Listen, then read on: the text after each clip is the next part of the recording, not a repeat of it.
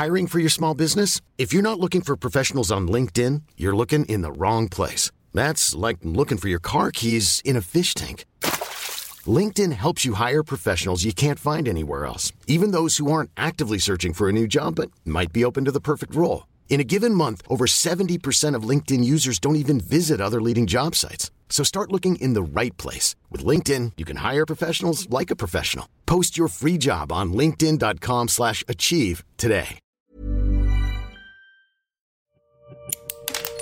Así como suena, presenta La Chora Interminable.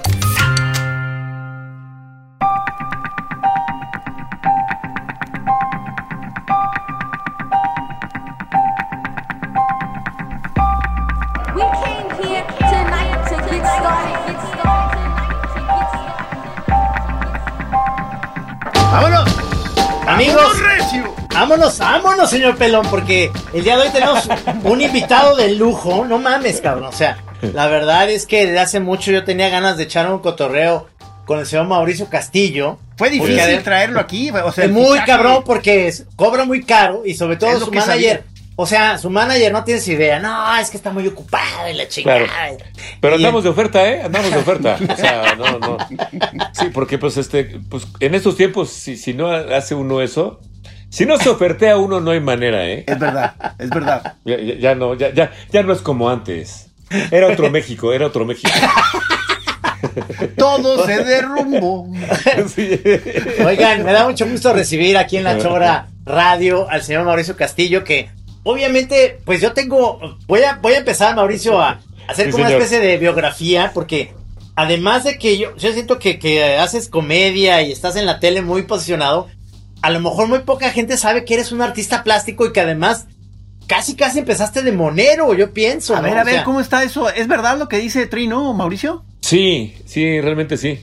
Eh, sí, porque de hecho, vamos a decir que mi primera carrera, en realidad mi primera carrera fue la arquitectura, pero me salí, ¿no? O sea, realmente no fui. Fue, es fallida, digamos. Entonces no, no la vamos a contar. te, chi- te chingaste la rodilla. Bueno, Sí, pero me- puede me- decir eso en tu rodilla. currículum, arquitecto fallido. Sí, ar- arquitecto fallido, porque además, ¿sabes qué? Entré muy chamaco a la universidad, entré de 17, todavía. No mames. Ni, siqui- ni siquiera yo estaba formado ya, ni siquiera mi cuerpo estaba formado. Tus gónadas todavía eran, estaban siquiera- blandas. Sí, ni siquiera mi cuerpo estaba formado ni para reproducirme, para que me entiendan. ¿no? Ay, qué imagen me llegó.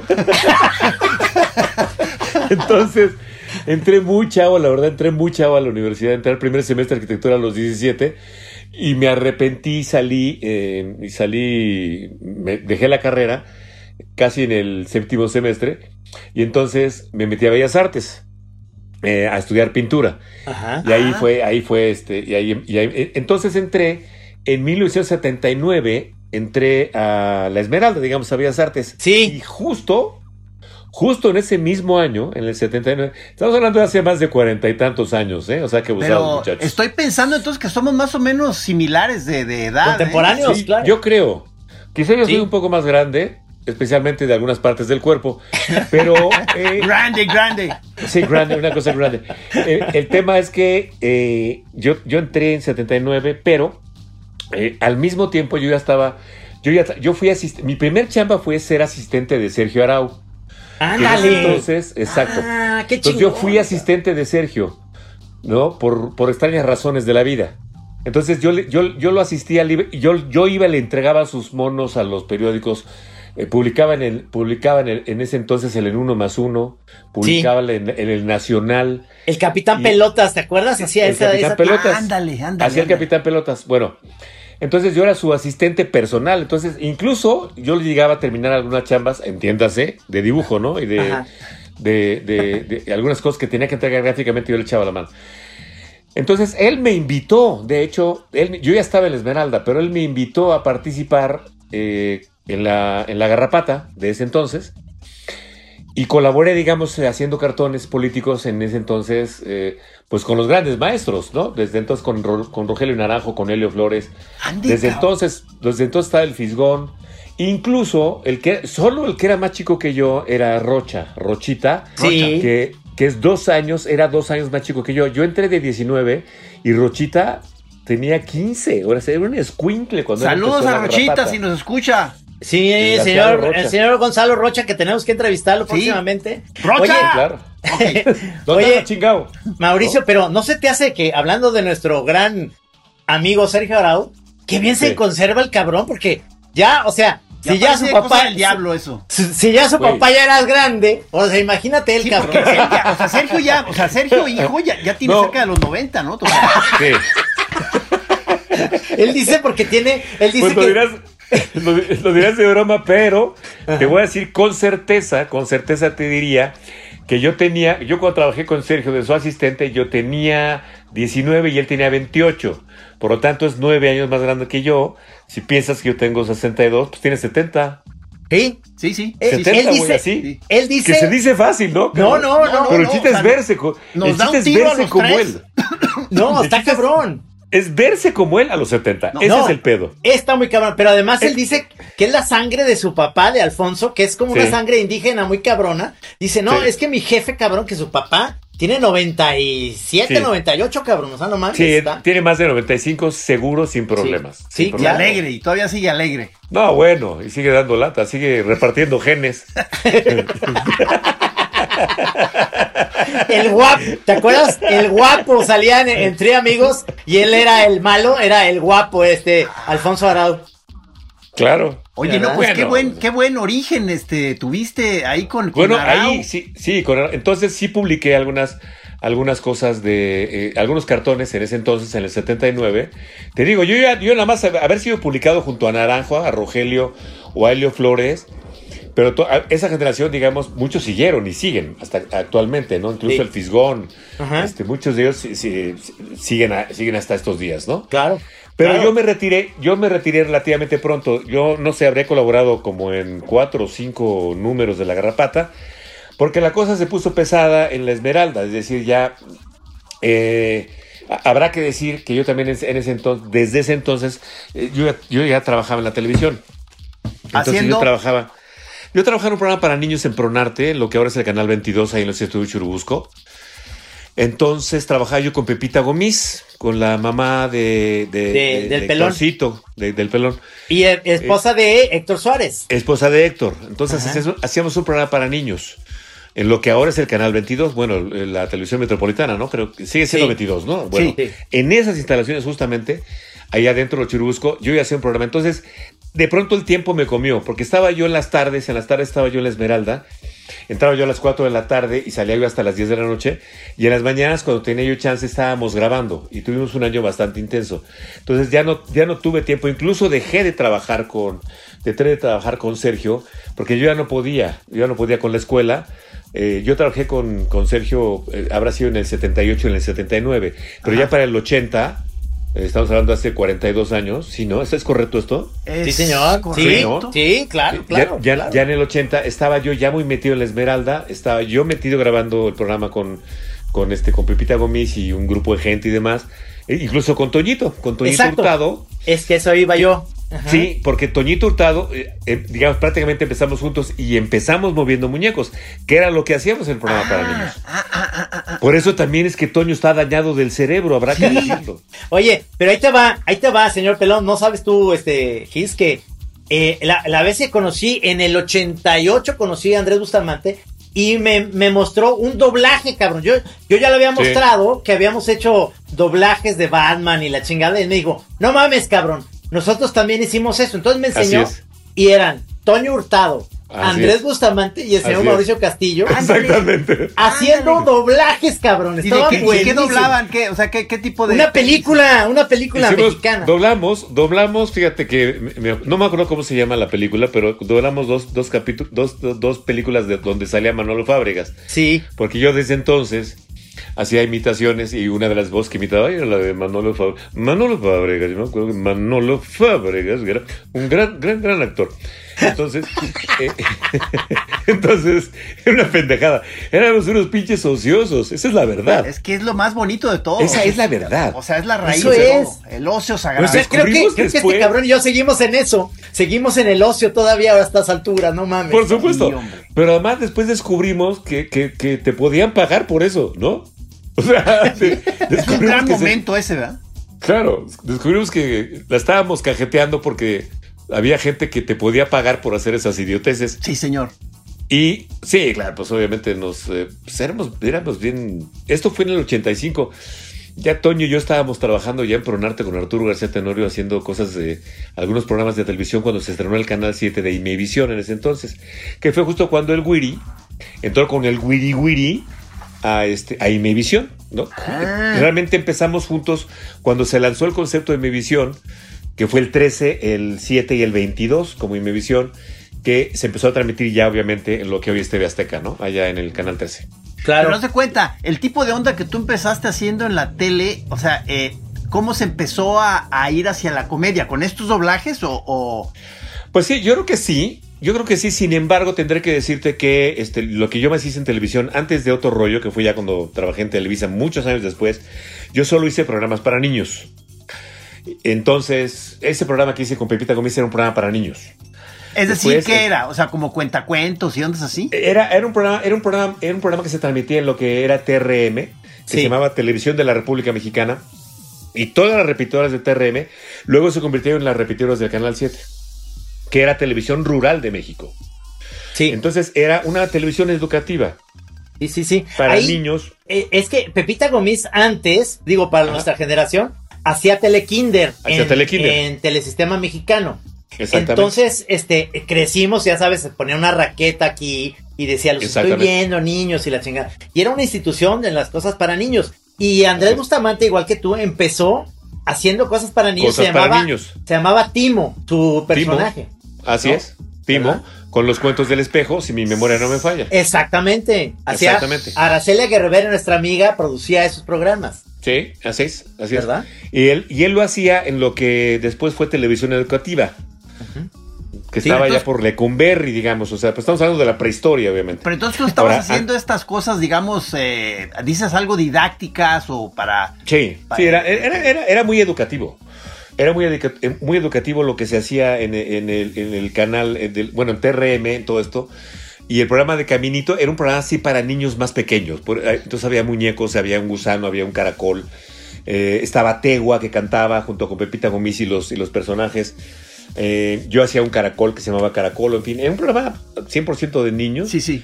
Por ahí debo de tener, no videos, pero fotografías de, de aquella época sí. Entonces, Qué maravilla, prácticamente cara. fueron, fueron mis inicios en la televisión para niños. Y yo, desde ese programa hasta el anterior Autorrollo, solo hice programas para niños. A diferencia de, An- de Andy, que Andy sí hizo programas de comedia, ¿no? Sí, sí, sí. O decir, hizo el Wiri Wiri, que el primero, se, bueno, el show que hizo en Coyoacán se llamaba el, el- el Exacto. gabinete del doctor Wiri Wiri. es Ah, que ahí empezó realmente, ¿no? En, en el Hijo del Cuervo. Bueno, en el. Hijo del Cuervo. O en el Cuervo, más bien. Sí. en Porque el, Cuervo. Hijo del Cuervo ya fue después. Pero Ajá. fue en el Cuervo, ahí en la Conchita. Él empezó con el, el- el gabinete del doctor Wiri Wiri. Ajá. Después en el Hijo del Cuervo. Después eso lo pasó a la tele y lo, lo convirtió en el Wiri Wiri nada más. ¿Qué era? Bueno, o ahí sea, la ¿qué historia. tipo de- o sea, ahorita me da este curiosidad, o sea, porque yo no, no, no tengo mucha este recuerdo de eso del gabinete del doctor Wiri Wiri. O sea, este. Eh, ¿Qué tipo de rollo era? Porque ahorita lo más común es que los comediantes empiezan casi casi Sí. directamente en el stand-up, ¿verdad? El stand-up. En aquella época el stand-up no, no. No, estaba definido así. No, Lo- de hecho, no. lo que hacía Andy eran personajes. Sí hacía personajes. Y ahí, digamos, entre esos personajes, el personaje que yo recuerdo de ese show, que además duró mucho tiempo, se conserva el doctor Chunga. Ah, Sí, que era el original, que era un japonés y el famoso "No", sí. existe desde entonces. es muy bonito, cabrón. Oye, Que es oye, muy Mauricio. hermoso. Pero Mauricio, ¿sí sabes tú que eh, platicando con Andrés el otro día me dice que todavía tiene ese video? Lo tiene ya digitalizado ese doblaje de ustedes, cabrón. No, puta, está, es una genialidad. Bueno, la verdad es que sí éramos unos pendejos y la verdad es que. bueno, no, no podíamos seguir de las pinches risas que nos Qué daba a todos porque. Porque te acuerdas que el- la ventaja que tenía el VHS, los videos VHS, es que podías Sí. tener audio DUV. Y Así yo es. no, yo no sé si lo hicieron ya en una cosa profesional por porque estaba en la tele o fue igual que nosotros. No, güey. Una Lo grabábamos, lo, lo grabábamos, primero grabábamos la película en, un VHS Ajá. y de ese VHS lo conectábamos a otro VHS con un micrófono de Wow. VHS a VHS. Nada más. Lo reproducíamos, lo veíamos una vez y decíamos pendejadas, lo que se nos ocurría. Claro. Nunca no, escribimos o sea, nada. Son las raíces chidas del arte, cabrón. Sí, cuando es nada más ahí con una nada. grabadorcita y con lo que tengas. Cambio ahorita ya con equipo y la chingada. No, güey, se pierde ya. la frescura. La improvisación, la improvisación. Y ya ves, fíjate qué chistoso, porque además todos eh, de alguna manera terminamos este, haciendo lo mismo, ¿no? Porque salimos, partimos de, partimos de lo tele. mismo. Partimos de lo mismo, Mauricio, porque en general, tú ve a todos los que somos moneros, todos estamos en los payasitos de A. En cualquier forma, estamos en la tele haciendo Terminamos cosas. en la tele, güey, todos, qué cagado, pero claro, yo, yo me alejé, obviamente yo me alejé de la, este, me dejé de ser monero, ¿no? Digamos, Pero eres artista plástico, lo que estamos viendo atrás Sí, de claro, lo que pasa es que luego ya trabajo. terminé la carrera. Ajá. Eh, Digo, después ya en, el, ya en el 85 terminé la carrera de pintura. Ajá. Y digamos, sí, vamos a decirlo, sí empecé como a hacer, este, digo, tuve mi primera exposición en 1982, que era el primer año de la carrera, y hice algunas cosas y demás, pero la realidad, la, la realidad es que sí la televisión y, y también un poco el teatro, sí me absorbieron bastante, digamos, el- Y el ya- teatro, a partir de esa época. Sí, el teatro y, y el, y la tele sí nos absorbieron bastante, digamos, en aquellos años. Aunque yo realmente nunca, nunca dejé de trabajar como, nunca dejé ni de dibujar, ni de pintar. eh, la tele sí nos absorbió mucho, tanto que terminó definiendo prácticamente el resto de nuestras carreras. Es decir, bueno, el Wiri y yo trabajamos eh, no, no, no juntos, pero al mismo tiempo. Cuando él hacía el, cuando él hacía el Wiri Wiri en el canal 13 de, de Imevisión, yo estaba conduciendo un programa que se llamaba Los Domingos de Colitas, en, eh, en- en, eh, ahí en el, en el canal 13 igual, Los Domingos en Vivo. Ya. Fue- era la misma época, la de este, porque usted es nuestra gente, ¿no? ¿Y ahí qué hacías? ¿Qué, gente. qué hacen, qué hacías? Yo era. Conductor. Yo era conductor del programa de Colitas, que salía todos los domingos a la misma hora de Chabelo. ¿Qué era? Fíjate qué ¿Tenías chingones, ¿no? invitados o presentabas sketches? No, no, estaban, no, era, no, el programa era, era programa para niños y los personajes de Colitas eran pues un- animales, era un león, era un hipopótamo, era un tigre, había una mariposa, eh, éramos dos conductores, estaba, estaba la, la conducción, era Luis Miguel Lombana, que ahora es director de ópera, ¿no? En. Bellas Artes. No Fíjate qué cagado. Luis Miguel Lombana. Que ahora es director, eh, uno de los dos mejores directores de ópera que tiene México de Bellas Artes. ¿Ves? ¿No? Él sí maduró, él sí maduró. Él sí, él sí, él sí fue gente seria, cabrón, ¿no? Pero sigue siendo un desmadre, aunque dirija ópera, cabrón, y, y dirija a los pinches, y, y dirija a los, a los este, barítonos españoles y rusos, no vale madres. Sigue siendo el mismo desmadre. La botana, bueno, qué bueno. Sí, sigue siendo la misma botana. Y lo conducíamos entre, entre fíjate, fí- fíjate qué historias tan cagadas. Luis Miguel Lombana, que es director de ópera, y Eugenia Leñero, Sí, que es la hija de Vicente, sí. que actualmente está casada con Jesús Ochoa. O sea, Exacto. entre, eso- entre, entre nosotros tres conducíamos ese programa y estuvimos tres años al aire, que en aquella época era un chingo de tiempo. Que un programa durara tres años No mames. era heroico. Sí, En la Qué televisión del. Estado, además, en la televisión del Estado, obviamente. claro. No, es que ahorita estás diciendo varias cosas que, que me vienen a la mente. Que una de ellas, no sé, sabes, el pinche pelón, pero Mauricio hace una voz mucho mejor que la de Chabelo mismo, para que me entiendan. Hace la voz de Chabelo este cabrón, que como decía, Colitas era a la misma hora de Chabelo, y este cabrón hace la... El otro día lo vi. Terminé, ¿no? Terminé. En un video donde, donde, donde estos cabrones me pueden hacer la voz enfrente de él, ¿no? Sí, de él. Que yo tengo una experiencia con él. ¿Y Y, cómo déjame decírtelo. eh, yo creo que, Bien, no sé si bien. bien, ¿sí? Porque yo, mi, Bien, pero pues sí.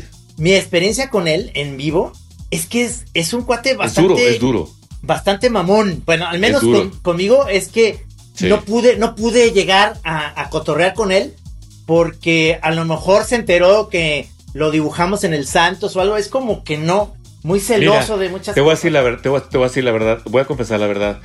Tuve la oportunidad de trabajar en una obra de teatro con Chabelo, con Javier. Entonces, y con Sergio Corona, Ah, qué chingón. el, el tío de Sergio, fíjate qué Exacto, cagado. sí. Sergio se llama por su tío. Se llama Sergio Sergio, se llama por su tío. Sergio es Sergio, Sergio Alfonso Arau Corona, tienen los dos nombres y los dos apellidos. Entonces, eh, con Sergio, con Sergio Corona y con Javier López y con eh, los María Ligar, yo hice una obra de teatro que se llamaba La Fiaca. Estuvimos, hicimos una temporada como de seis meses y yo me hice muy cuate de Javier. Ándale. Y la verdad, pero cuando te digo muy cuate, muy cuate, ¿eh? O sea, mi mujer dice que cuando eres cuate es que ya fuiste a cenar a su casa y él vino a la tuya. Exacto. Y así fue, ¿no? Exacto, exacto. Entonces, eh, mi mujer fue la más feliz de ir a, cen- de ir a, de ir a cenar a la casa de, de- No de mames. Chabelo porque cuando entró al baño dijo, estoy en el baño de Chabelo, ¿no? Así, ¿no? mi mujer ¿Así estarías feliz. tú, verdad, Camacho? Estoy sentado en, en un sillón de troncoso de Chabelo. Estoy cagando en el baño de Chabelo. Bueno, entonces, así justo, entonces yo sí era, soy muy cuate, Javier, ya está muy grande. Cuando fue a Miembros al Aire ya éramos cuates, entonces nos llevábamos muy bien y sí nos llevábamos así muy pesado y todo. Yo no tuve bronca con él, pero yo sé que él es pesado para estas cosas, no es sencillo. Ya, ya. Entonces, entonces César Bono, que también es muy amigo mío, este, años después, cuando descubrió que yo imitaba a Chabelo, cada vez que me lo encontraba en televisión, me dice, cabrón, hazme voz de Chabelo, por favor. Le digo, ok, Le. Ya estás haciendo la voz de César Bono, tú también. Sí, oye, Exacto, ¿no? Entonces, fíjate que tengo dos versiones, tengo dos versiones de, de la... Y se, se me daba de risa el pinche César porque le decía yo, tengo dos versiones. El Chabelo de, de antes, ¿no? De los 70s, 80s, Ajá. o el Chabelo de hoy que ya da entrevistas. Me dice, ¿cuál quiere? Y me dice, eres un culero. Me dice, eres un culero, me decía el cabrón, ¿no? Me decía, pues las dos. ca-". Le dije, ok, entonces va la primera. La primera ver, es la de los 70s, 80s, que es, ¡Cuates! Bueno, este, tenemos aquí a Luis. ¡Vámonos! ¡Vámonos, Luisito! ¡Una! ¡Dos! ¡Tres! Ok. Esa, claro. esa es la de... Con, No, hombre. ¿no? Qué- Con qué- esta cosa de... Muy energía, bien ¿no? logrado. ah. Bueno. Y ya la de ahora es... La de ahora es... No, este, yo realmente estoy muy contento porque, eh, porque la gente me quiera todavía después de tantos años de estar trabajando. Bueno, por- realmente yo estoy muy feliz porque este, muchas, gracias, muchas, muchas, muchas gracias a toda la gente. Y me decía César, eres malo. Eres una mala persona. ¿Cómo ven, choreros? Yo llegué ahorita como un pequeño momento de dicha. De éxtasis, cabrón, de éxtasis. Qué chingonería oír al pinche Mauricio hacer esto en vivo, cabrón. No mames. No, lo, son dos. no, son dos, güey. Está precioso, cabrón. o sea, Está genial, No, lo cabrón. Es- que tomar a bien el señor Javier López. Sí, te digo que ya en esa época de la entrevista, esa que viste, porque se hizo medio viral hace relativamente poco, Sí, sí. ya tiene ya tiene más de ocho años que se hizo eso, de ocho o nueve años que fue esa Sí, entrevista sí. que le hicimos en Miembros al Aire. Ajá. Sí, echó desmadre conmigo, la verdad es que este Ajá. No, hubo, no hubo problema, ¿no? Y la gente Sí. se me dio de risa porque me dijeron, güey, no mames, cabrón, era una- o sea, la voz era lo mismo. Oye, pero entonces Después- se, se ve una habilidad ahí que, o sea, de, de- Pues sí, cabrón, bien rara, muy rara, la verdad, yo no sé, yo no sé por qué. Desde que se iba Manolo, ¿no? Les caía de variedad. Vamos a ver esta bonita obra de teatro, vamos a cantar. Si yo fuera rico, daba, daba, daba. No, bueno, en fin. Oye, eso es, eso es oído, eso es oído, Sí, pero. pues sí, supongo que inter- sí. Y seguramente cantas, cabrón, ¿no? Sí, de hecho he estado en musicales. eh, justamente de eso estaba yo hablando ayer o antier, pero bueno. musicales, después de muchos teatro. años, después de muchos años, este, estaba yo en una entrevista con Gustavo Adolfo Infante, que a ese no lo imito porque no me sale. pr- Primero porque no se le entiende, ¿no? Sí, claro. Entonces es, es difícil entenderle, ¿no? Entonces, pero entonces el cabrón este, este, estaba yo en una entrevista en su cabina de radio y te dice, pues estoy aquí Mauricio Castilla, no sé, ya sabes cómo habla, ¿no? Sí. Y entonces dice, vamos a hablar con José Ramón Fernández. Y entonces se pone en la línea José Ramón. Y dice, este, le dice Gustavo Adolfo, dice, oye, Jo- José Ra, ¿tú sabías que Mauricio Castillo, que está aquí en la cabina, te imita muy bien? Y entonces ya sabes, José Ra. Ah, no sabía, no, no sé, bueno, a ver, no, no sé, ¿no? Entonces, dice el bicho, pues ¿cómo vas, no? Y empiezo, pero con larga distancia, ¿no? Y empiezo yo con, así es, señoras y señores, ¿qué tal? ¿Cómo están? Muy bien, bueno, interesante, ¿no? ¿Cómo? Ah, ¿cómo dijiste? Trino, muy bien, Trino, bueno, a ver, ¿a quién le vas? ¿A la América? ¿No? Bueno, ¿cómo? Ah, me está diciendo que vaya con David.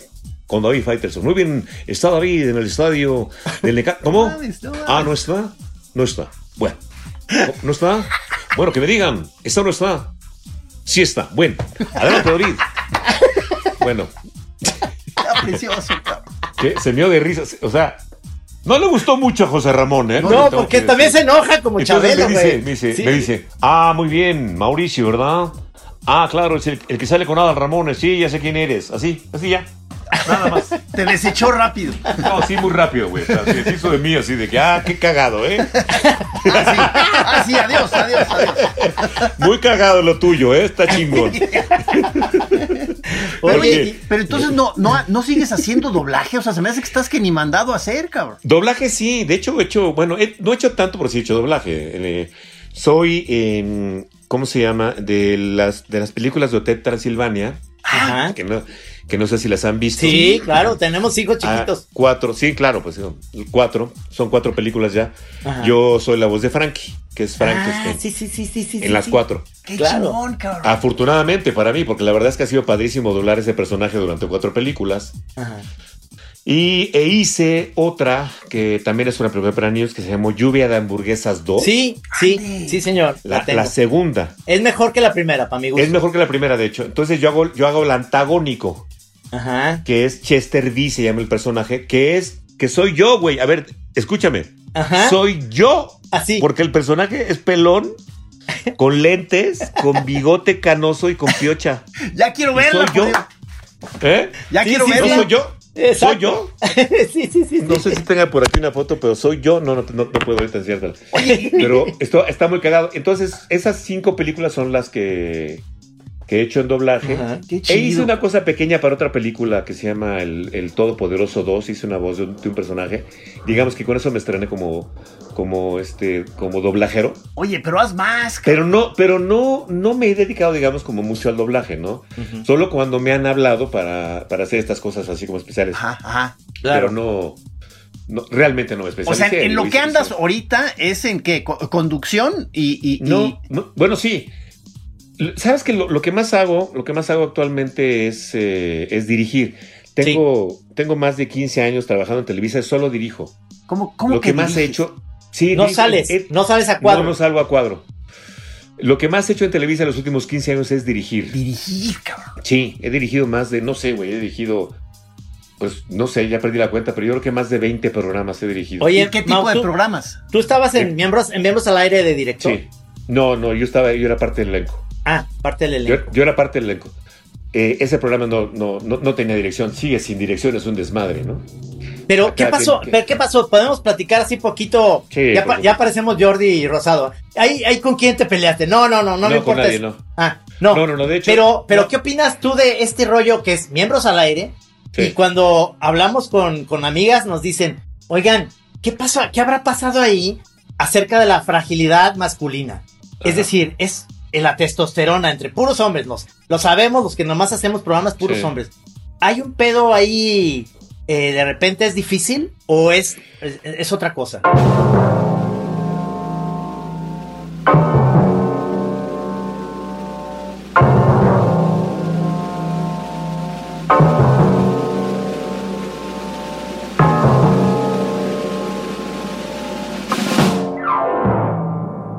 No, mira, te voy, te voy a ser muy, muy franco. Este, la verdad, este, yo entré ju- justo cuando empezó Miembros al Aire hace más de como 12 o 13 años. Sí.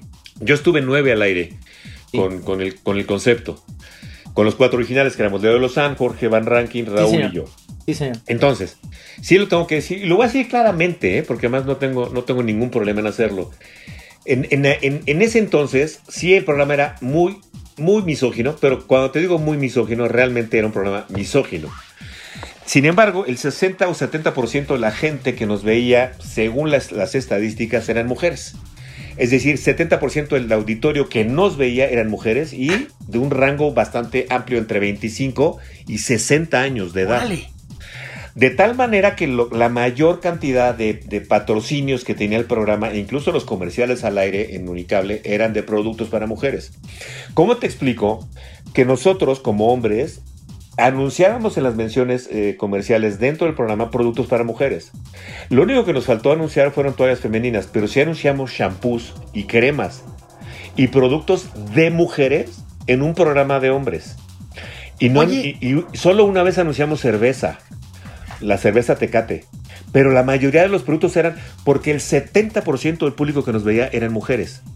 Eso ya cambió. Lo que te quiero decir es que eso ya cambió. Ahora, y fueron muchas, muchas mu- invitadas mujeres y había de todo, eran cuatro personalidades y claro, unos decían pendejadas, otros no tanto, y otros también tratábamos de equilibrar, Ajá. ¿no? ajá. Porque también no se trataba de que de ser mi- misógino gratuitamente o demasiado Claro. macho y demás, ¿no? Claro. Ahora, estuvimos de gira con el show de Miembros al Aire más de tres años. Los vimos, los vimos, los vimos nosotros en vivo. En Sí, la y, gira. el- y- y- y en las giras pasaba exactamente lo mismo. Había este, más del 70% de la gente que pagaba el boleto para, por irnos a ver eran mujeres. Algunos iban con parejas y demás. Y, güey, nos gritaban como si, fueran, como si fuéramos los Beatles, cabrón, ¡Qué cuando salíamos. Era una mamada, o sea.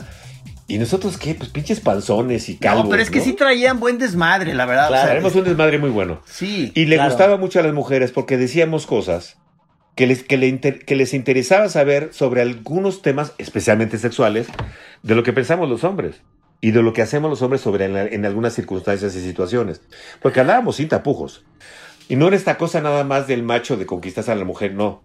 Sí hablamos de novias y hablamos de exnovias en muchas ocasiones, pero también hablamos de cómo la cajeteábamos, Ajá, de cómo ajá. nos, este, de cómo sexualmente también éramos muy pendejos. O sea, yo creo que, yo creo que sí fue, sí, sí le dimos al clavo, afortunadamente con el tiempo y circunstancialmente, porque nada de eso estaba planeado. Pero sí, la verdad es que sí nos fue muy bien. Y con el tiempo ya pasamos y eh, le- se, se le, se le tuvo que dar paso también a las siguientes generaciones. Claro, No, te, no nos podíamos eternizar ahí, ¿no? claro. Pero claro. la verdad es que el concepto de miembros fue muy bueno en, en los, en los primeros años. Ahorita Oye, no, pero, no, no sé ver, qué tanto, ¿sigue? porque te ya cambió todo, ¿no? Sigue, Claro sigue, sí, Ah, sigue. cabrón. ¿En- Sí, ya no está, ya no está Mauricio ni está de Lozane. Pero es que Ni Sigue está de Lozane, ¿o ni está, Ara- está está- Araiza, El Burro, Paul Stanley y José Eduardo Derbez y Jordi Rosado. Exacto, exacto. Exacto. así es, pero sí sigue. Ah, Sí. O sea, ya, Porque, ya- ya eh, tiene más de, tiene casi 14 años al aire. Yo tengo un recuerdo este de, de mucho pánico escénico cuando fuimos de invitados un día, Trino y yo. Este, o sea, digo, si ahorita me siento realmente todavía sin buenas tablas, pero en ese entonces era de plano una cosa tembeleque. a miembros. Sí, Sí, Para pues lo ahí- de la película, ¿no? sí, ¿No fuimos a- para lo del Santos. Sí, Ah, para hablar del Santos. Sí, hablar de la Sí, me película. acuerdo. Sí, sí, sí. Todavía estaba yo, todavía estaba yo. Sí, no, y luego, y luego después, yo digo que, que ahí nos hicimos más cuates tú y yo porque fuimos a verlos en vivo aquí en Guadalajara Exactamente. y, y, Eh, al- y Teatro luego nos Diana, fuimos- seguramente. Sí, y nos fuimos luego a la, a la matera a cenar y ahí la pasamos Exactamente, a- sí. muy a gusto. sí, sí. Pero, pero a lo que voy es que eh, me doy cuenta que estás en miles de proyectos y ahora que estás detrás de cámaras y estás dirigiendo y todo eso. Sí. Y cómo, cómo ha cambiado muchísimo también de esto que estamos hablando mm, para los comediantes. El que está pasando últimamente, el Sí. hecho de que eh, meterse en, en este tipo de temas que eran como más Sí. comunes antes y desde también programas gringos. Acuérdense que Sí. Jimmy Kimmel empezó en lo que se llamaba The Men Show y que era, era, muy parecido a Miembros al Aire. Exactamente. Conceptualmente era muy parecido a Miembros al Aire. Ah. Se echaban chelas ahí en vivo y todo. Y era exactamente un programa de puros hombres. La diferencia del, de- del programa de Jimmy, conceptualmente, a lo que resultó ser el nuestro, es que el programa de, de Kimmel lo veían más hombres y el nuestro lo veían más mujeres. Eso está Este bueno, fenómeno ¿eh? chingón. eso está O chido. sea, realmente eso fue, fue, fue a nuestro favor, afortunadamente. Pero lo que dices es cierto también. O sea, ha cambiado mucho, el- conceptualmente ha cambiado mucho también este, el, el tema de los comediantes. Yo, les, yo sí les voy a confesar, les voy a confesar fervientemente, fíjate qué hermosa palabra, que a mí, yo no soy mucho de los comediantes de la vieja guardia que cuentan chistes, nunca estuve de acuerdo. Ni, ni me gustó, no que estuviera de acuerdo ni, ni contestatario, ni mucho menos, pero nunca estuve especialmente de acuerdo con, con que se hicieran, con- se contaran chistes de gays o de, o estas cosas de que, entonces la suegra es una pendeja, ¿no? O la esposa, Ah, ah, ya, ya, ya. o este, o, hacer chistes de la hermana, estas cosas, que además era un recurso súper fácil, Sí. ¿no? Muy, muy, muy fácil. Incluso algunos comediantes hacen personajes de gays, ¿no? Y yo, yo sí me alejé completamente de eso, incluso en otro rollo, nunca hicimos algo así, al revés. En otro rollo hicimos una serie que se llamaba Rosas por Siempre, Ajá. que era justo lo contrario, un- era un mundo al revés en donde todos eran gays y ser, pu- ser buga era mal visto. Y salir del closet era cuando, eh, cuando eras buga o heterosexual, este, era cuando salías del closet. Entonces se juzgaba a alguien que quería tener una relación con, con- con alguien del sexo opuesto. Sí, sí. Y, fue, y, y le fue muy bien a la serie porque conceptualmente era exactamente lo mismo, pero, pero visto como en un mundo al revés, ¿no? Ajá, ajá. Y entonces todos los personajes éramos gays y la normalidad era ser gay. Y el, y el, y el heterosexual era el que, el, que sal- el que tenía que salir del closet y le costaba trabajo y era juzgado, ¿no? Claro. Y luego, y luego al final fue aceptado, ¿no? Claro. Pero nunca, este, especialmente yo nunca estuve mucho de acuerdo con esta cosa de que, de que digo, además, digo, Gus, Gus, Gus, Gus Muguía y demás es mi cuate y, y la Sí. mayoría de, de estos comediantes son amigos míos y Sí. son cuates míos, ¿no? O el norteño, por ejemplo, ¿no? Que hace Ajá. mucho, que hace mucho chiste, no, hombre, entonces estaba la suegra y no sé qué, y a la vieja no sé qué, y, y bueno, y vas y te ríes. Pero esto ya cambió, pues decir, decir, ya, ya, ya son otros tiempos y creo que también los comediantes ahora, incluso los estandoperos de ahora, ya también traen otro traen otro chip o cassette o como se diga, pero ya traen otra, eh, otro concepto completamente distinto, ¿no? Pero, Pero muchachos, pregun- pregunten algo porque no quiero mono- monopolizar esta No, conversación. no, no, está- es que va, va muy bien, va muy bien porque a lo que yo voy este, en, este, en esta pregunta es, obviamente, lo, lo complicado que es hacer humor ahorita en esos tiempos, y lo digo también Sí, muy en, complicado. la- en, en- en cualquier punto en lo que estemos haciendo, cada quien desde nuestro, eh, digamos, nuestra cancha. Eh, y tú ahora como director, eh, me imagino que ahorita hay una cosa que estás más pendiente de el programa Sí. que estés haciendo, de pedirles a las gentes, a ver, estos son los temas y no se pueden tocar estos. Sí. Antes era, Sí, a ver, que sean graciosos, fin. Sí, sí, Y no había, no hay ya filtros. Ahora, ahorita ahora mucho- sí hay que ser muy cuidadoso, hay que ser muy cuidadoso y lo, est- lo estamos siendo. ¿No está hecho, ya. matando eso un poquito la espontaneidad? Esa es mi pregunta. No lo sé, mira, yo ahorita lo que hago, lo que estoy haciendo en estos, eh, en estos precisos instantes, yo dirijo desde hace ocho años Me Caigo de Risa, que es un programa de improvisación. Sí.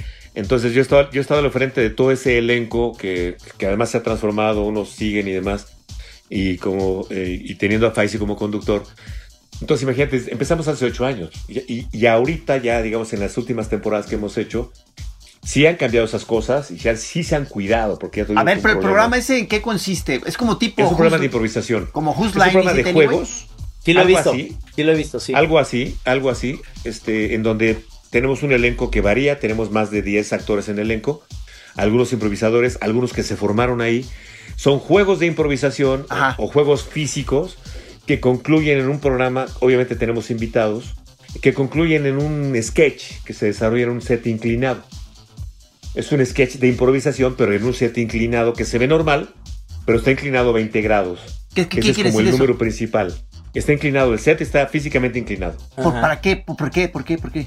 Para, a, la, a la hora de ejecutarse está inclinado, entonces todo se desarrolla y te caes, pues, porque está inclinado. Ok, ok, ok.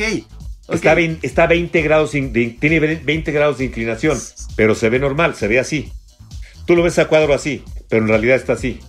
Entonces todo se desarrolla ahí arriba y se caen y se dan de madrazos y las cosas caen. O sea, la gravedad, la gravedad es un factor importantísimo para un sketch así. Y esos sketches, por ejemplo, son improvisados, se plantea una situación y los actores lo desarrollan ahí arriba. Mientras tratan de sobrevivir a las caídas, ¿no? Sí, Claro, sí, claro. sí. Sí, Bueno, es pero- como es como la guarida de los malos de Batman, pero es así de verdad. Que las Exacto. guaridas de Batman de los 60 las ponían inclinadas siempre como para dar la idea de que estabas El en la guarida de los malos. Ajá. Exacto, como con el plano holandés. Ajá. Sí, sí, sí. Bueno, pero acá. Y el, y el, y el pro- programa en general es programa de juegos, la mayoría son juegos de improvisación. Sí, lo he visto. Muy padres. Ya, ya en cosas, ya hay cosas, y a la gente, y eso es un programa completamente, este, y ha sido un programa completamente familiar, en donde no hay nada ni demasiado sexual, ni, ni hay chistes vulgares, se intenta, pero a veces no se logra. Ajá. Pero en general, eh, curiosamente, el, el programa se ha sido. Empezó muchísimo más fuerte porque antes estaba en Canal 5, en una, en una, en una barra que era como más para chavos y demás.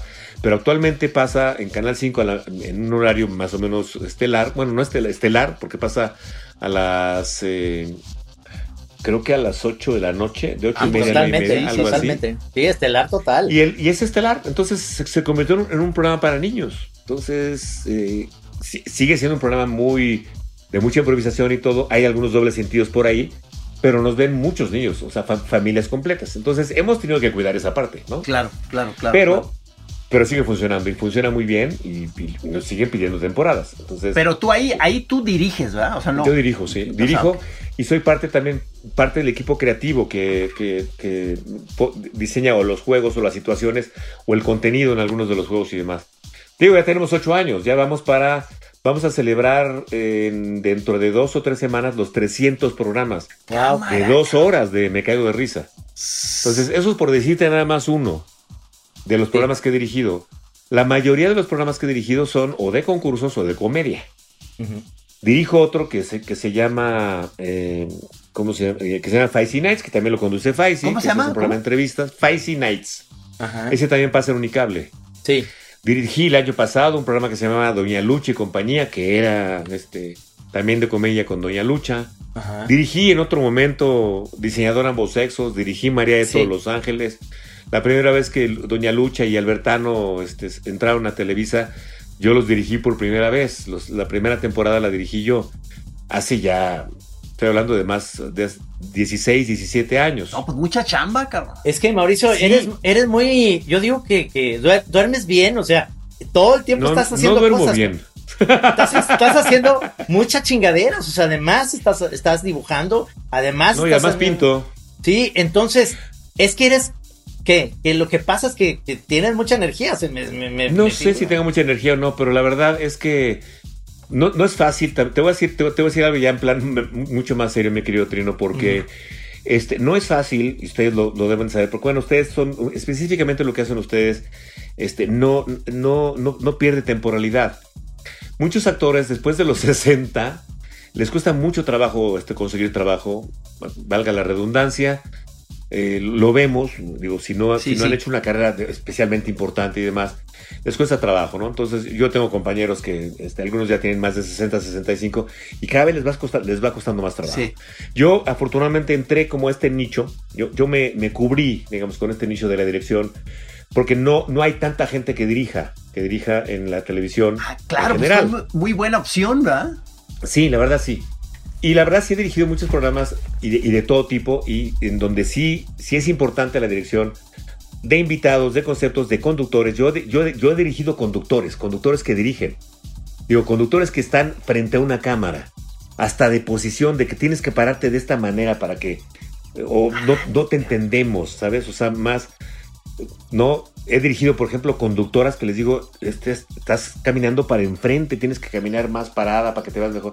En fin, ha sido, es un trabajo fascinante en muchos sentidos. Oye, sí suena. O sea, eh, ¿sabes qué? Creo que Mauricio nos podría dar unos super tips para nuestros. Ahorita esta incursión que tenemos de la Chora TV. Este, No, bueno, es que este cabrón No, pero- sabe muy bien. Yo creo que tienes esta, esta parte muy, muy bien estudiada de que además te encanta la televisión. Y como te digo, Sí. no nomás tiene buen oído, sino que también te das cuenta qué es lo que funciona y qué es lo que no funciona. Sí. De, al- Y de es- algún- ajá, de alguna manera, mi pregunta va dirigida en este sentido a nosotros como caricaturistas ahora, en la que menos, eh, lo que hacemos menos es publicar en un periódico porque se está acabando el periódico, porque De ya acuerdo. esa el papel plataforma está ya- muriendo, digamos. Y- papel estamos tristes, estamos y, tristes. pero de alguna manera, ahí cuando hacíamos las cosas, que te lo digo, el Santos es totalmente eh, a estas alturas, la Tetona Mendoza y todo, puede ser, a lo mejor las nuevas generaciones no la conocen, pero si ahora que va a salir la serie de la, de la Tetona, del Santos, digamos, va a tener problemas porque la gente va a creer que estamos en, haciendo como un- una onda, ya sabes, lo que pueda Sí. caer por el movimiento, pero que tiene mucho que ver que los periódicos teníamos a un director o a alguien que te decía, maestros, esto sí se puede, esto no se puede. no se Payán, puede. en el momento de la jornada Sí. era Payán y demás. Así Ahora, eh, yo te veo a ti eh, dirigiendo programas y lo voy a hacer eh, a, a diferencia de, por ejemplo, lo que yo veo que está pasando mucho en los canales de YouTube, que es. Irse por la libre o que puede ser nosotros mismos, nosotros mismos haciendo tiras o, o cartones en Twitter donde no tenemos Sí. a un editor que nos diga aguas. Entonces puedes perder tu trabajo y que está Sí. pasando, o puedes Está perder pasando. chambas porque no hay alguien que te dice aguas con este, con este Sí. tema, cabrón. Aguas. Exactamente. Este, tú lo cuidas mucho eso. ¿no? Sí, de hecho, eh, yo lo hago eh, prácticamente en todo lo que en todo lo que hago, que es bueno, lo que dirijo en lo que dirijo en este en Televisa, bueno, en- o en televisión en general. Eh, justamente yo me dedico justo a eso, es decir, te- hay que tener cuidado con esto y esto. Eso. Esto por esto por un lado. Por el otro, he dirigido muchos sketches Entonces he dirigido muchos años, muchos sketches. Cuando digo muchos, son un chingo. O sea, yo ya perdí la cuenta de la cantidad de sketches que, eh, que he dirigido. E incluso he dirigido obras de teatro, de comedia. Ajá. Entonces, entonces, esto, esto, esto en qué te, en qué te ha ayudado? La comedia, y te se los digo de una vez, la comedia al menos en la televisión, la sketchada o la comedia en teatro. No estoy hablando de la improvisación, porque esto- la improvisación también tiene, tiene otros secretos de los que yo he estado aprendiendo en los últimos años. Pero yo te digo, yo dirigí una obra, escúchame lo que te voy a decir, porque es muy interesante la anécdota. Además, yo fui un, un hombre muy feliz. Cuando me habló Gabriel Varela, que es productor de teatro, me dijo, necesito que me dirijas una obra de teatro. Y, te- y cuando me dijo el elenco, dije, güey, yo, yo mato por ese elenco, ¿no? Yo mato por ese elenco porque, este, aunque lo hiciera gratis, te lo haría gratis, obviamente le A ver, a ver, ¿quién, ¿quién estaba ahí, cabrón? Pero entonces estaba, ahí les va. Estaba Ofelia Medina, Wow. este, Nailea Norvind, Ajá. Susana Dos Amantes, Rosa Gloria Chagoyán, estaba Laura Flores, estaba Isela Vega, ¡Cámara! estaba, estaba, este, eh, ay, se me fue el nombre. ¿Pero de- era comedia? No, Era, era comedia. comedia, ok. Comedia, comedia. Era una comedia, güey. Estaba, este. Ay, carajo. La, la de los motivos de luz, chingada madre. Patricia Reyes Espíndola. Sí. No, pues estaba en la plana mayor. No, cabrón. bueno, entonces yo nomás dije, no mames, con ese elenco, este, bueno, ok. Entonces, tú no te imaginas el trabajo que fue. Había personas que no habían hecho comedia. Por ejemplo, Nailea Norvin nunca había hecho una comedia. Nunca. Digo nunca es nunca. Sí. Nunca. Estaba también Macaria, etcétera, ¿no? Ajá. Ahí las tenía yo, las tenía yo enfrente. Bueno, no, no sabes el problema que fue hacerles entender que una obra de teatro de comedia es una ciencia. Eso. Y es una ciencia exacta, como las matemáticas. ¡Qué maravilla, cabrón! Y entonces yo les decía, no. Y, y- y yo tuve discusiones serias con personas como Ofelia Medina, que además yo admiré desde, desde niño, ¿no? Y que me parece que es, pues, uno de, uno de mis, este, de- fue, fue como una de mis ídolas impresionantes. Igual Macaria, ¿no? Sí, sí. Yo estaba enamorado de esas mujeres cuando era adolescente. Sí, sí, sí. Entonces, bueno, tú no te imaginas el tema que fue explicarles, no, perdón, perdón, Ofelia, perdón, Ma- Macaria, e incluso Laura Flores, decirle a Laura Flores, Laura, no te entiendo. Y si no te entiendo, la gente no te entiende y no entiende tu chiste y tal. Y si no haces una pausa en esta frase y no pones, le, pon- no, no- le pones coma, no funciona el chiste. Ya. No ya. funciona el chiste. Ya. Y a Nailea Norri, por ejemplo, que ha hecho, que es extraordinaria actriz y que ha hecho este, extraordinarias obras de teatro y cine, me parece fantástica. Y la conozco muy bien, nos, nos llevamos muy bien. Y a Nailea le decía, Nailea, créeme, confía en mí, haz esta pausa y aguántala tres segundos. Y entonces te paras y le dices la otra cosa. Y lo ensayábamos, decía- le decía yo, no, otra vez. Oye, Perdona, qué, qué Elea. interesante está esto. Digo, perdona, Elea, tienes que decirlo, tienes que esperar tres segundos y luego te paras. Si lo haces al mismo tiempo no funciona. Y se encabronaban. Porque decían, nadie me ¿Cómo había va a llegar así. este mequetrefe a decirme cómo Claro, se este hacen pinche las pelón. cosas?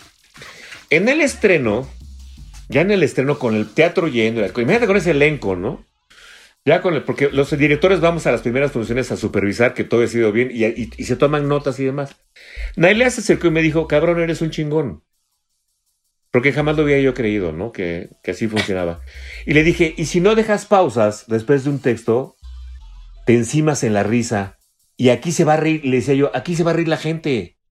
Vas a mover el brazo para acá y la gente se va a reír. Y no lo creían. Y creen que la comedia es hacerse chistoso arriba del escenario. Le digo, no, discúlpenme, pero no. No. Y había, había unas mujeres cabronas que ya habían hecho comedia. Macaria, por ejemplo, ya hecho, hizo comedias muchos años y también. Y, y, y Cela Vega hizo comedia muchos años. Sí. Y Susana Dos Amantes se O la sea- sabía, de, se sabía la pinche comedia de memoria. O sea, decía, ellas sí, señor traían. director. Ellas sí traían Por estas supuesto. pausas que dices. Yo traía, yo traía la mitad del elenco en contra y la otra mitad, sí, señor director. Susana Dos Amantes me decía, por supuesto que sí, Mauricio. Así se hace, ¿no? Y había gente que no había pisado un escenario nunca, o Rosalora Chagoyán, lo voy a decir porque es una nota hermosa. Esta, esta, esta les va a encantar. Rosalora Chagoyán, nuestra trailera querida, no podía hacer dos cosas al mismo tiempo. Entonces yo le decía, yo le decía, Rosa, cuando dices este texto, caminas cuatro pasos para acá y te desplazas acá. No podía. Entonces decía su texto y daba tres pasos. Y le decía, no, Rosa Gloria, es al mismo tiempo. tienes que decir el texto mientras caminas. No podía.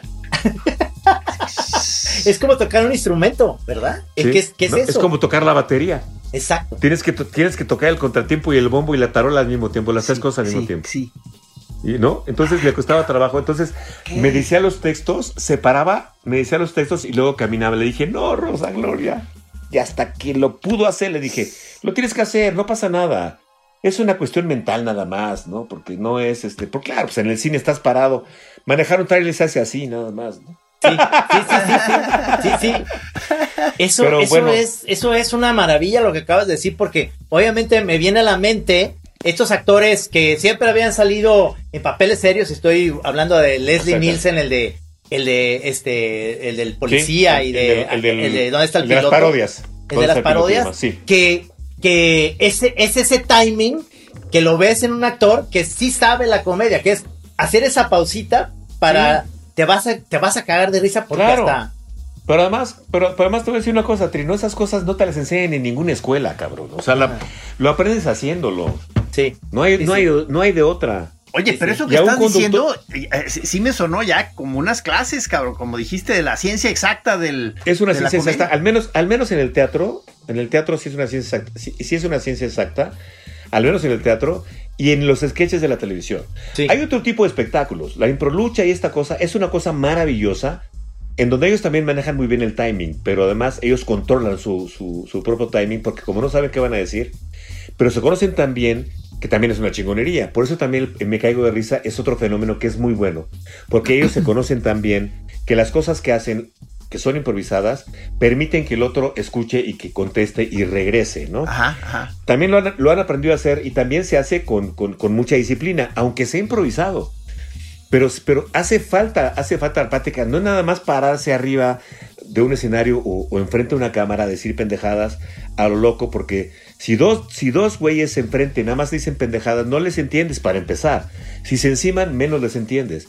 Y si no escucha uno al otro, pues tampoco este, van a llevar una lógica ni van a llegar a ningún lado. Este proceso es muy, muy interesante. Sí. Muy, muy interesante. Sí, sí, porque sí. Buenísimo. porque permite, Buenísimo. permite, este, permite que la gente, a la, la gente no se da cuenta de estas cosas.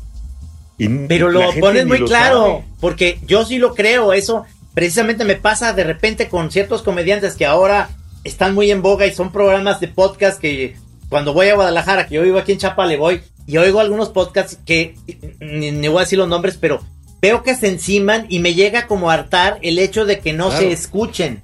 Porque si te ver- escuchan, Claro. es, es, es, es la escuela de Oscar Ortiz de Pinedo en el teatro con Emilio Claro. Brillas, que era exactamente ese pedo. Que no lo van a entender las, las nuevas generaciones No. de quién hablo de actores, Sobre- pero era sí, ese. Porque no lo vieron. Pero tú cuando, pero yo cuando vi a Brillas y cuando vi a Oscar Ortiz de Pinedo, o incluso a Rafa Inclán y al Sí. Flaco Ibáñez, arriba del escenario decía, qué cabrones estos güeyes. Porque realmente lo hacían muy bien. ¿Por qué? Porque sabían, en- sabían, en- sabían reírse exacta en el momento adecuado y voltear a ver y esperar al otro. Y, si, y tú sabes que si el otro te da un buen pie y tú rematas a gol, también te lo hace el otro de regreso. Porque de eso se trata. Aquí no se trata de ser mejor que el otro. Lo hacían con tal maestría, obviamente después de años de carrera, de estar arriba del pinche escenario. Bueno, esas cosas no se aprenden en ninguna escuela, ni, no, no te las en- enseñan. Te enseñan en la escuela de teatro la teoría de la comedia, ¿no? Eso sí. De Teoría de la comedia, cómo- pero, Por eh, supuesto, pero desde los griegos. Pero haz un, haz un buen sketch. Haz un buen sketch este, en televisión. Uta, no está tan fácil. No, no, no, no, no, lo creo totalmente. Y si no hay alguien, y si no hay alguien que, que- que lo dirija bien, puta, peor tantito. Y los sketches también tienen que estar así, mira. Si Trino no dice el gag aquí, cuando está aquí cerrado, no funciona. Y si el remate de Trino que va a hablar está abierto en un plano abierto, la gente no se ríe. Y si está aquí en la edición, la gente se ríe. Y tú ve cualquier programa el que me digas. The Big Bang Theory, The Big Bang Theory, Seinfeld, Sí, el sí. que les guste, güey, Friends, el que les guste. No, son- son- Ve cómo rematan estos cabrones. son obras maestras del- del timing, ¿verdad? Güey, pero es la mejor Es escuela. eso, es Tú eso. lo ves ahí y estás viendo cómo el remate del personaje es aquí. Y el plano americano es acá a la rodilla. Y la situación se plantea, remate. Bueno, esas cosas que parecen tan sencillas y tú las ves y ni te das cuenta, pues te digo que no hay ninguna escuela que te las enseñe. Oye, y bueno, pero y en el teatro funciona igual. Qué chingón. estamos hablando aquí de sketches y, y episodios, digamos, este teatro, Sí. comedia y eso, Ajá, pero también tú te, te gusta seguir a los estandoperos, o sea, eh, Sí, por supuesto. No, sí, Por- yo soy, yo soy buen cliente. Yo soy buen cliente. Gis, yo te digo una cosa, yo soy buen cliente. Yo, Ya, yo, me, yo me meto a un show y me cago de risa. ya, ya, ya, me, ya, me cago de risa con una buena comedia de obra de teatro y me cago de risa con un, con un buen estandopero. Me gustan muchos, otros no me gustan. Y soy muy franco también. ¿no? Sí, ¿cu- cuál- ¿cuáles, te, cuáles te gustan? ¿Cuáles te gustan? Hay muchos. Jesús Guzmán me gusta mucho. ¿No? Me gusta mucho Sofía Niño cuando empezó también me gustaba mucho. Sí, sí, Eh, sí, sí, me, me parecía fantástica. Me gusta el cojo feliz. Ajá. Alex, Alex Fernández, Alex Fernández lo tuvimos hoy en Me Caigo de Risa. qué chingón. Hoy lo, tuvi- hoy lo tuve como invitado en Me Ese Caigo de cabrón Risa. es chingón. Ese güey está cabrón. Oye, Mauricio, ¿no? O perdóname. Escamilla, por ejemplo. Escamilla, Escamilla. que es otro que es. Que Escamilla, que también es un pinche monstruo, ¿no? Sí, ya se Con disparó, otro ¿verdad? estilo súper regio, pero está cabrón, ¿no? Oye, Mauricio, tú sabes que esto, pues ya sabes, esto se está acabando y se acabó. Ah, Pero no quiere decir que esto se acabe para nosotros. Yo quiero volverte a invitar, o sea, Sí, señor. porque creo que tengo un chingo de cosas que se me quedaron aquí. Pues me dijiste que ibas a preguntar cosas de pintura, cabrón. Se fue Sí. rápido esto, se fue Y se rápido. nos fue, es que se nos fue, no mames, porque estaba, qué chingón, cabrón, es de los programas que dices, quiero más. Entonces, te, eh, te invito, te invito en dos semanas Sí. y platicamos antes de Semana Santa, volvemos a platicar Seguro. contigo, ¿sí? Encantado. Me, Encantado me encantó verte otra vez. Este, Igual, amigo. Creo que es una de las gracias, choras maestro. que los choreros van a apreciar mucho porque tienes un talento muy cabrón.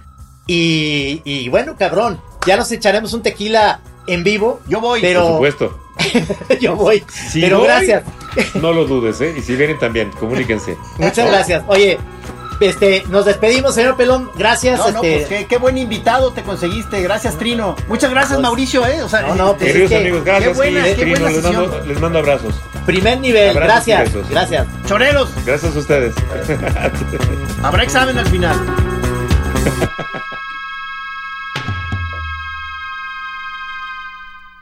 Aquí en Así como suena, La Chora Interminable. Es una producción de Radio Universidad de Guadalajara. A huevo, señores.